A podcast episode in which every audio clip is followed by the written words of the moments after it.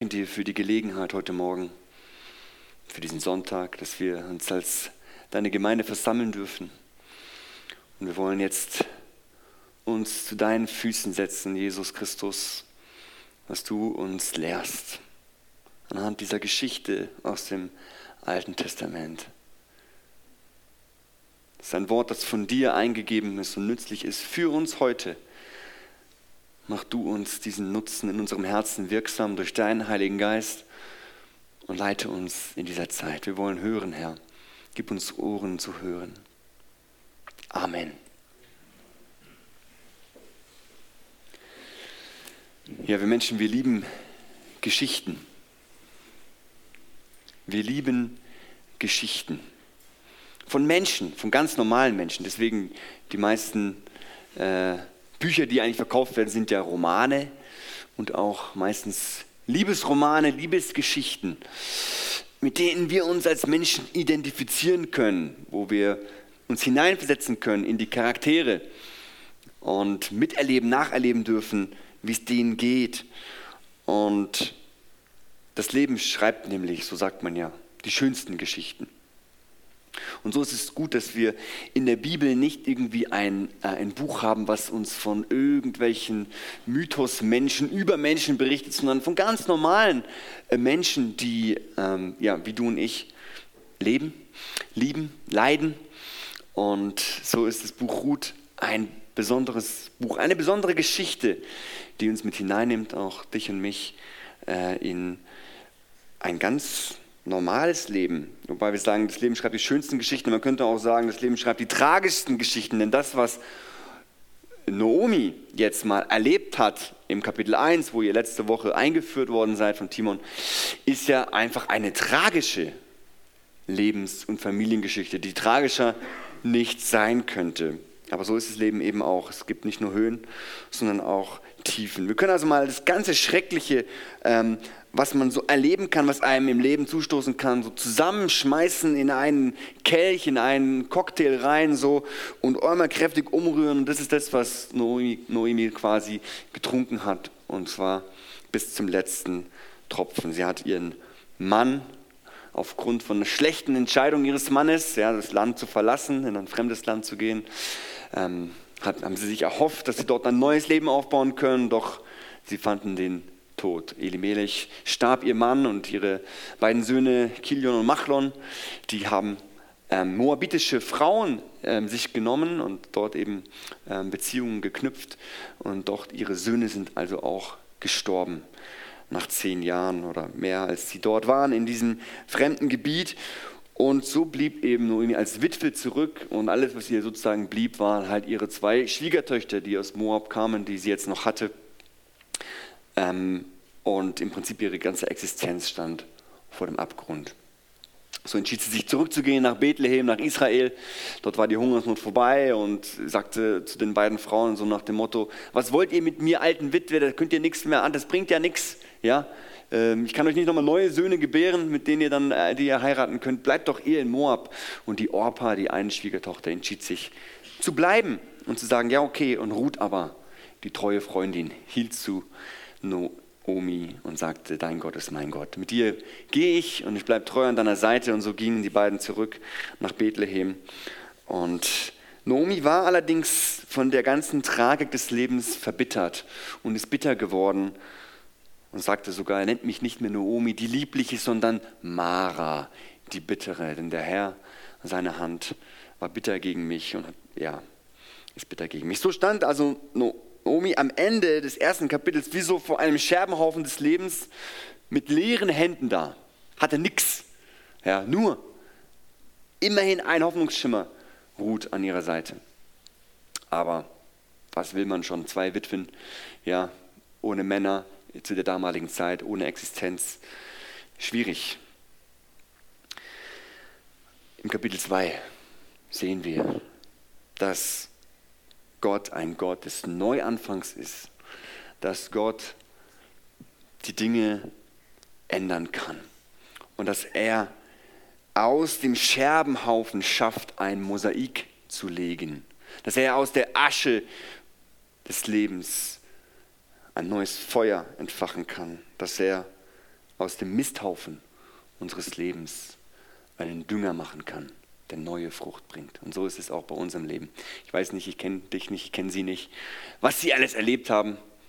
Ich weiß nur eines, entweder man hat bereits viel Leid erlebt, man steckt mitten im Leid drin, oder aber es wird noch Leid kommen. In eins von diesen drei Situationen wirst du sein und deswegen darfst auch du dich hineinnehmen lassen in die Geschichte und den treuen Gott, der durchs Leid hindurch führt und dann neu anfängt, schenkt, kennenlernen. Ich werde die Geschichte einfach nacherzählen und euch mit hineinnehmen, weil die Geschichte an sich so lebendig ist und wir haben sie ja schon gehört und wir dürfen immer wieder merken, was wir auch für uns heute daraus lernen dürfen. Also, es war die Zeit der Gerstenernte. Damit beginnt schon der erste Hoffnungsschimmer, so ein Lichtstrahl, der durch die düsteren Wolken von Kapitel 1 kommt. Es ist Erntezeit, es wächst etwas Neues auf. Und der erste Vers in Kapitel 1 heißt dann, es war aber ein Mann. Neue Hoffnung. Und dann werden in diesem Vers gleich mal drei Dinge gesagt über diesen Mann. Nämlich das erste ist, dass er ein Verwandter von Elimelech ist. Das wird später noch wichtig sein. Ihr werdet dann nächste Woche, da werde ich nicht so viel dazu sagen, verstehen, was das bedeutet, dass es wichtig ist, dass er zur Sippe gehört und Verwandter ist. Das zweite, was gesagt ist, dass er einen redlichen Charakter hat, dass er ein angesehener Mann war. Das sieht man auch, wie er umgeht mit seinen Arbeitern. Dass er einen, einen Wohlstand hatte und das ist auch ein Lichtblick in dieser Zeit, wo Timon euch wahrscheinlich erzählt hat, dass es zur Zeit der Richter war. Eine Zeit, die, ja, wo es drunter und drüber ging, würde man vielleicht sagen. Wo jeder tat, was er wollte und alle darauf gepfiffen haben, was Gott wollte und äh, seine Werte. da einen so angesehenen, gottesfürchtigen Mann zu haben, ist ein Lichtblick in dieser Zeit. Und das dritte, was gesagt wird, dass der Name Boas ist. Boas bedeutet, Gott ist Stärke. Die beiden Säulen am Tempel des Volkes Israels hatten Namen. Eine Säule hieß Boas und die andere Säule hieß Jakin, der Herr wird aufrichten. So dass das Volk Israel, wenn sie auf dem Weg war zu beten, immer vor Augen hatte, Gott, du bist meine Stärke und Gott, du wirst wieder aufrichten. Und so dürfen auch wir jetzt in Boas auch ein Bild sehen darin, wie Gott stark ist und uns im Leiden aufrichtet. Also Liebe auf den ersten Schnitt, weil man muss ja schon sagen, es ist einfach eine Liebesgeschichte, die uns hier begegnet. Eine romantische Liebesgeschichte, auch natürlich ein Bild für die Liebe Gottes zu uns Menschen, aber auch eine ganz normale Liebesgeschichte. Liebe auf den ersten Schnitt deswegen. Und wir sehen hier zuallererst mal in Vers 2, wie Ruth sozusagen selbst die Initiative ergreift und sich wieder aufmacht und sagt, Mensch, dann gehe ich jetzt halt einfach auf ein Feld und will halt einfach wieder für uns sorgen und arbeiten und Essen sorgen. Und Naomi, wir müssen mal sehen, wie sie hier relativ kurz angebunden darauf sagt, ja, geh halt. Geh halt. Und wir sehen hier die Verbitterung Noomis und werden sehen am Ende von Kapitel 2, dass da auch schon was passiert ist bei ihr. Aber es ist eine resignierte alte Frau. Sagt, ja, geh halt. Für mich ist das Leben vorbei, wenn du willst. Wenn du denkst, es wäre sinnvoll, geh halt aufs Feld und und mach halt was. Und sie sucht ein Feld mit der Absicht, einfach den Erntearbeitern hinterherzulaufen und das, was da bei der Ernte so runterfällt, eben mit aufzuheben. Es gab da auch eine, eine Regelung, eine Ordnung Gottes, die gesagt hat, ihr sollt es, ihr Israeliten, ihr sollt da immer ein bisschen was übrig, oder das, was runterfällt, sollt ihr jetzt nicht noch aufheben, sondern lasst es bewusst für die Armen, für die Witwen und für die Waisen. Und weil Boas ein gottesfürchtiger Mann war, ließ er das auch zu. Und es ist auch keineswegs selbstverständlich eben in dieser Richterzeit. Auf jeden Fall lesen wir, dass Ruth nun, wie hast du es, äh, es begab sich aber, oder irgendwie in deiner Übersetzung war das so spannend, aber ähm, hier in, in Vers 3, es traf sich, dass dies Feld dem Boas gehörte. Von den hunderten Feldern, die es da wahrscheinlich gab. Zufällig ein Feld und das Feld des Boas. Ja. Vielleicht findet sie dort jemanden, der ihr gnädig ist und günstig steht und freundlich ist. Zufällig trifft sie auf Boas. Aha. Ja, ihr kennt ja vielleicht diesen, diesen Kühlschrankspruch. Zufall ist Gottes Art, anonym zu bleiben. Wir sehen hier Gottes gnädige Vorsehung, Fürsorge, wie er die Dinge regelt in dem ach so scheinbar zufälligen. Wie viele Situationen, Dinge, Begebenheiten kennt ihr in eurem Leben? Passieren einfach so, macht man einfach so, ungeplant. Wenn ich nicht zu dieser Zeit an diesem Ort gewesen wäre und dieser Gespräch mit dem und das wäre passiert, ja, dann wäre das nicht so passiert. In meiner Gemeinde gibt es einen Mann, der im Winter gestürzt ist, auf dem Glatteis direkt vor seiner Haustür und auf die Treppen gefallen ist und sich zwei Rippen gebrochen hat. Kann man sagen, dumm gelaufen. Ja, wirklich schlecht gelaufen für den. Und Schmerzen und schwierig und äh, ins MRT und alles nach Ulm. Und der Unfallarzt ruft ihn an, noch im Krankenhaus, wo er ist, und sagt: Ich habe die MRT-Bilder gesehen. Schickt es mal noch einem anderen Arzt in der Uni. Ich vermute da was. Und er kriegt durch die MRT-Bilder Bescheid, dass seine Niere befallen ist mit Krebs. Und der Arzt sagt: Morgen früh ist ein Slot frei, wir können die Niere rausnehmen, dann ist es erledigt. Und er macht die OP durch und hat jetzt nochmal ein neues Leben vor sich. Zufall?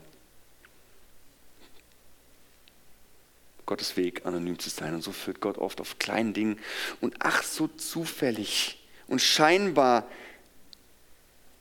trifft er, er trifft Ruth auf diesen Boas. So führt der Herr die Geschicke. Aber Ruth hat ja auch die Initiative ergriffen. Ruth hätte ja auch mit Naomi zu Hause versauern können, sagen, oh, uns geht so schlimm und so schlecht. Wir armen Frauen, wir können nichts mehr tun. Gott hat uns verlassen. Wir sehen hier auch, und es ist vielleicht auch eine Lektion für dich, ja, keine Ahnung, wo du stehst, dass uns Leid einfach auch lähmen kann. Und eine Zeit des Trauens und Klagens, ja, man darf es doch geben in unserem Leben. Aber mit Gott an unserer Seite, wie Ruth auch gesagt hat, dein Gott ist mein Gott dürfen wir doch auch mal wieder einen neuen Schritt wagen und mal uns aufmachen und sagen, was kann ich tun jetzt? Was, was steht an als nächstes? Und wenn es noch so ein scheinbar kleiner und unscheinbarer Schritt ist, dass du dich aufmachen darfst auf das nächstbeste Feld, vielleicht ist es der nächste Schritt eines Neuanfangs. Aber wenn du zu Hause versauerst und mit einer Omi rumjammerst nur und in die Opferrolle gehst und ich kann eh nichts machen, kann sowas auch nicht passieren. Also, da darf ich dich einfach ermutigen, den nächsten naheliegenden Schritt zu tun, auch wenn er noch so bedeutungslos erscheint. Und dann fällt Ruth Boas ins Auge. Er ist der Cheflandwirt hier und startet seinen aber den Besuch ab, guckt nach dem Rechten will wahrscheinlich auch mitarbeiten, grüßt sie ganz freundlich, die Arbeiter grüßen zurück, ein Bill, ein guter Chef ist hier. Und dann macht Boas was, was heutzutage junge Leute vielleicht so machen würden, dass sie erstmal den Facebook-Account von jemandem abchecken oder sich unverbindlich mal bei jemand anderem informieren über die Person. So, ja, was ist denn das eigentlich für eine junge Frau da vorne, die da so hinter den Arbeitern her ähm, aufliest? Wer ist das? Die kenne ich gar nicht.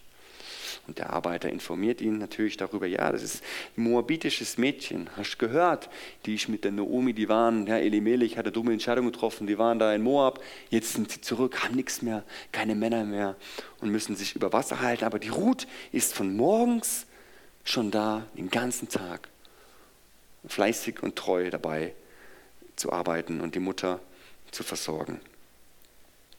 Also viel den Arbeitern und auch Boas ihr Fleiß auf, ihre Treue, ihr Mut. Und das machte Eindruck auf Boas, das fiel ihm auf und äh, er wusste also um ihre guten Absichten auch und spricht sie an und erweist ihr jetzt die Freundlichkeit und Gunst, die sie gesucht hat und sagt zu ihm, das ist Verse 8 bis 12 dann dort, junges Mädchen Ruth, ja, bleib du bei mir auf meinem Feld, geh nicht zu anderen Feldern, bleib bei mir. Halt dich zu meinen Mägden und meine Knechte, die werden dir nichts tun.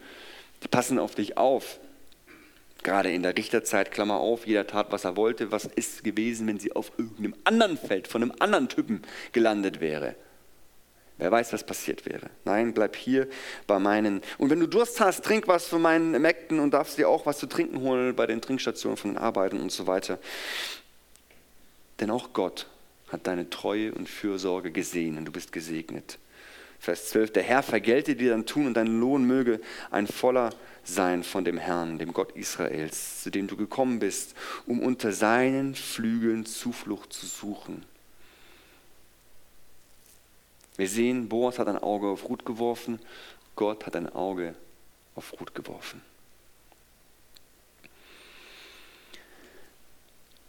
Ja, hier sind ja auch ein paar junge Leute. Ich dachte, ich gebe einfach mal so ein paar Tipps zur Partnerwahl. Das passt ja auch äh, da hinein in diese Geschichte.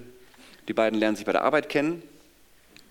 Da lernt man sich gut kennen. Also vielleicht nicht unbedingt auf der Arbeit, wo du bist, wobei das auch, aber da weiß ich jetzt nicht, ob es gläubige, gottesfürchtige Männer und Frauen gibt. Das ist natürlich wichtig. Aber die ziehen sich nicht einfach nur Netflix-Filme rein oder gammeln vor sich hin und denken, man lernt sich dabei irgendwie kennen, sondern im Dienst, vielleicht in der Gemeinde, gemeinsam im Team irgendwie mitarbeiten. Da habe ich meine Ruth auch kennengelernt. Ist jetzt nicht so, müsst ihr es machen, aber da lernt man sich kennen. Wie arbeitet er so? Wie geht er um mit Krisen, mit Konflikten? Ist er zuverlässig, verantwortungsbewusst? Also er oder sie meine ich jetzt. Gell? Da lernt man sich kennen. Und dann halte Ausschau nach dem Charakter. Nach den inneren Werten würde man heute sagen. Der Hilfsbereitschaft, Fleiß, Treue. Falle auf oder, also du selber, aber auch schaue nach Dingen, die auffallen wie Bescheidenheit, Dankbarkeit, Demut, ein guter Charakter. Das sind Dinge, nach denen ihr Ausschau halten solltet, wenn ihr auf der Suche seid. Und ich sage auch immer zu den Leuten, mach nicht nur eine Liste, so muss mein Partner sein, sondern schreibt dir eine Liste, so will ich ein Partner sein für die Zukunft. Und dann bete dafür.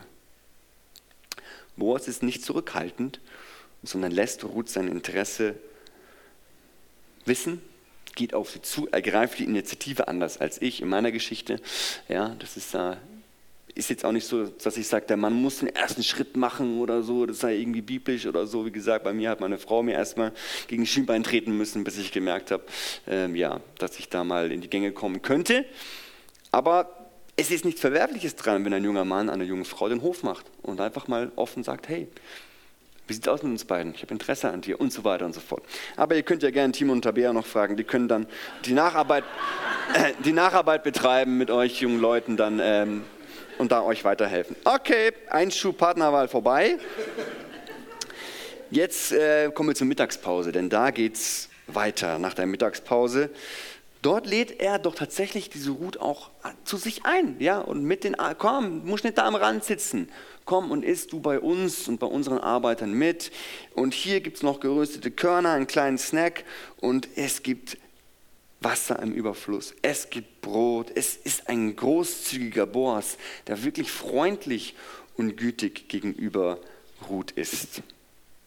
Und er lässt dir noch mehr Privilegien zukommen und sagt zu seinen Arbeitern, hey, also, lasst ruhig auch mal ein, zwei Gaben mehr so fallen ne, für die Ruth. Dass die halt auch wirklich genug hat mit ihrer Schwiegermutter. Und tut ihr nichts an, passt auf sie auf. Ja, steht unter meinem Schutz. Und die Fürsorge, Freundlichkeit und Gnade und Gunst, jetzt habe ich ja gerade viel über diese romantische Beziehung gesprochen, ja, aber diese Geschichte ist auf jeden Fall auch ein Bild für Gottes Gnade und Gunst und Liebe gegenüber seinem Volk Israel, seinen Menschen. Wie Boas ein Auge auf Ruth geworfen hat. Sie beschützt, beachtet und versorgt. So geht Gott mit seinem Volk um. Er hütet es wie seinen Augapfel und beschützt es im Schatten seiner Flügel. Das Besondere an der Geschichte ist ja aber von Ruth, dass sie ja eine Ausländerin ist, eine Moabiterin, eine Heidin, eine Nicht-Jüdin. Das ist das Besondere an dieser Geschichte. Natürlich hat Gott zuerst mal Abraham berufen und das Volk Israel herausgerufen, aber schon zu ihnen gesagt, in dir und durch dich werden gesegnet sein alle Völker auf Erden. Und so ist diese Geschichte von Ruth ähnlich wie die von Rahab, wo wir vorher schon drüber gesprochen haben. Eine Geschichte, die uns zeigt, dass Gott alle Menschen liebt und will. Nicht nur das Volk Israel. Und wir sind ja auch Heiden. Die Alemannen und die Schwaben, sage ich immer, sind auch Heiden und uns hat das Evangelium erreichen müssen. Wir haben es eigentlich nicht verdient. Wir haben es nicht verdient. Ruth war vom sozialen Status her eine Witwe, eine Ausländerin, ja, eine Fremde und Boas beachtet sie dennoch, schenkt ihr Aufmerksamkeit und Gunst unverdienterweise. Und sie nimmt das nicht für selbstverständlich. Und das ist für uns wichtig zu merken, wie wir es an ihrer Reaktion sehen in Vers 10 und 13. Da fiel sie auf ihr Angesicht, warf sich zur Erde nieder und sagte zu ihr, warum habe ich Gunst gefunden in deinen Augen, dass du mich beachtest, wo ich doch eine Fremde bin? Sie wundert sich über die Gnadenerweise des Boas. Vers 13. Möge ich weiterhin Gunst finden in deinen Augen, mein Herr, denn du hast mich getröstet, hast zum Herzen deiner Magd geredet und ich, ich bin nicht einmal wie eine deiner Mägde.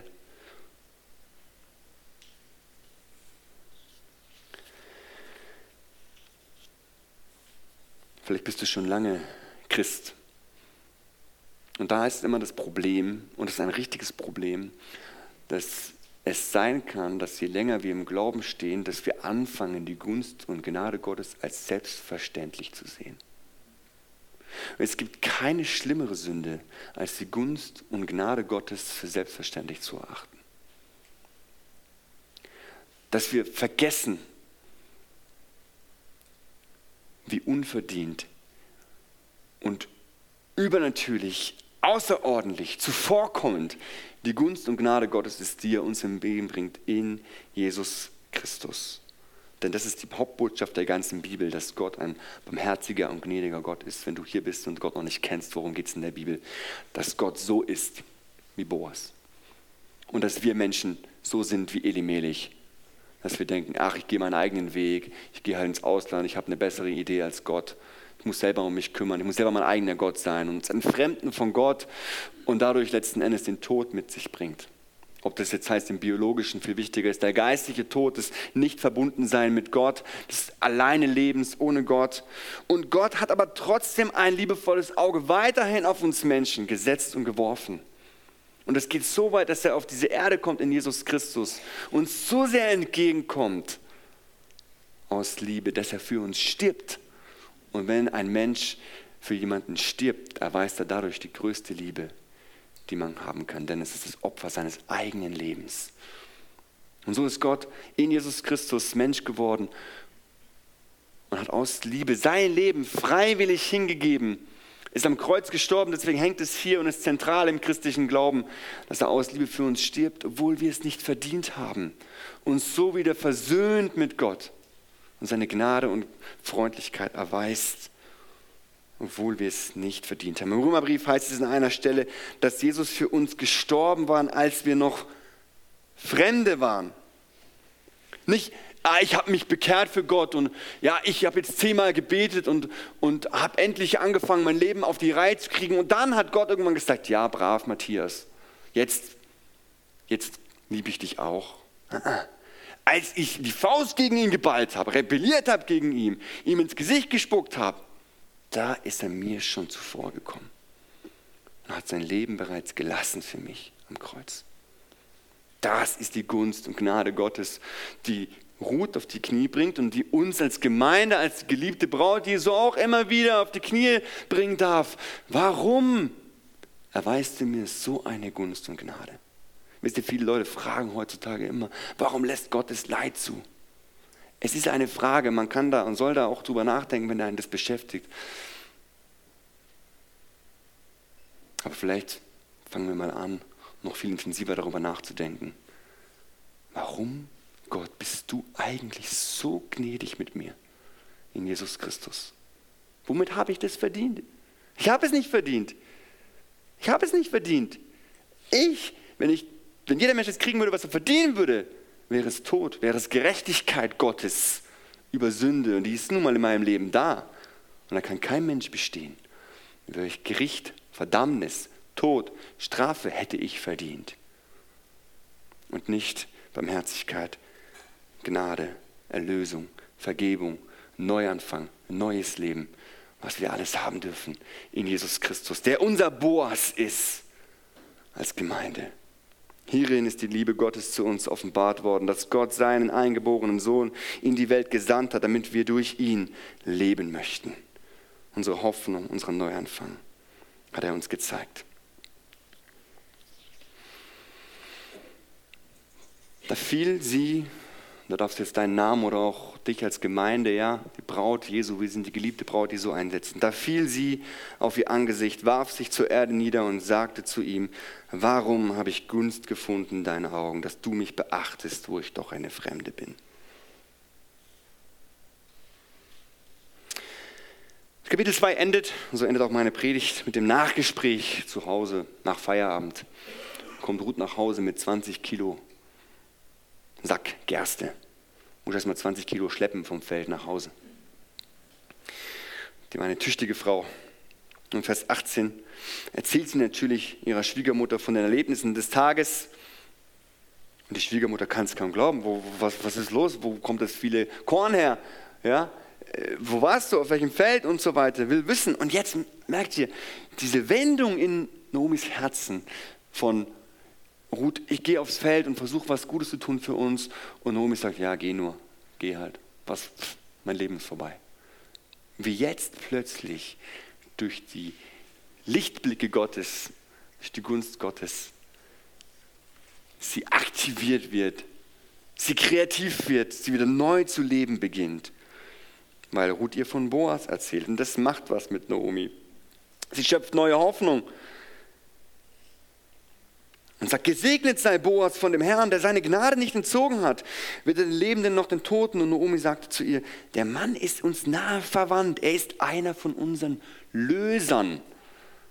Ja, dieser Begriff eben, wie gesagt, das kann euch dann der nächste Prediger nächste Woche erklären, das wäre jetzt vorweggenommen, aber viele von euch kennen das ja auch schon. Es ist wichtig, dass, dass er verwandt ist. Das heißt, wenn da was entstehen sollte, könnte, und das ist so die Hoffnung, die Naomi natürlich jetzt gleich aufblüht. Da gibt es Hoffnung, dass der Name meines Mannes, der Name ist ja wichtig für Israeliten, erhalten bleibt. Das Erbe, das Land, alles, was damit verbunden ist, der Segen, kann erhalten bleiben von Elimelech, wenn doch nur der Boas, der Löser, sich weiterhin gnädig erweist bei Ruth und sie zur Frau nimmt und loskauft das ist dann das, was wir in ähm, Kapitel 3 und 4 dann eben sehen. Das sieht Naomi und sie reibt sich die Hände vielleicht. Die alte Frau, die vorher noch so, oh, was bin ich für ein armes Witwelein, ich kann nichts machen. Durch die Initiative von Ruth, durch die Gnade Gottes, durch die, durch den, die Freundlichkeit von Boas kommt Licht hinein und sie fängt an, wieder neue Hoffnung und das darfst doch auch du. Und das sehen wir, wenn Jesus in unserem Leben wirkt. Kann es Neuanfang und Hoffnung geben. Und neue Perspektive kommt ins Leben hinein. Und sie, sie schmiedet schon die Pläne und denkt sich, wie könnte ich die zwei nur verkuppeln? Geh weiter auf das Feld, Ruth. Geh jeden Tag dahin. Benimm dich und sei ein braves Mädchen. Und sie weiß aber auch, dass das war einfach eine Freundlichkeit von Boas. Könnte auch einfach nur gewesen sein, dass er halt zu allen Frauen so freundlich ist. Keine Ahnung. Sie hat da schon eine Idee, wie sie dem Ganzen noch ein bisschen einen Schubser in die richtige Richtung geben kann. Aber man muss ja auch ein bisschen Spannungsbogen halten für nächste Woche. Deswegen kommt da und hört weiter die Geschichte Gottes und die Geschichte von Ruth und von Boas. Am Ende bleiben Augen auf bei der Partnerwahl. Zufall ist Gottes Weg, um anonym zu bleiben.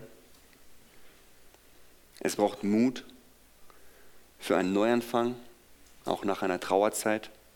Vielleicht steckst du da drin, vielleicht ist es der Punkt, wo du mitnimmst und sagst, okay, Gott, ich habe heute verstanden. Es ist wieder dran, dass ich einen kleinen Schritt gehe. Und ich bitte, dass du dich mir gnädiger weißt. Und vielleicht begibt es sich so wie bei Ruth dass du an das richtige Feld kommst. Auf jeden Fall hat der Herr die Zügel in der Hand. Es bleibt nicht das Leben, schreibt die schönste Geschichte, sondern Gott schreibt die schönsten Geschichten, auch in und durch die Tragik unseres Lebens hindurch. Und wir sehen, dass Jesus unser Boas ist, unser Erlöser ist, der sich uns gnädig erweist.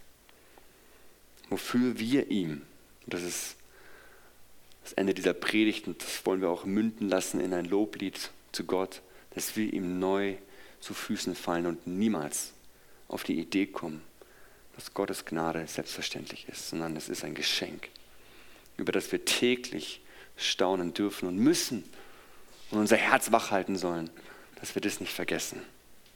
Lass uns das gemeinsam tun.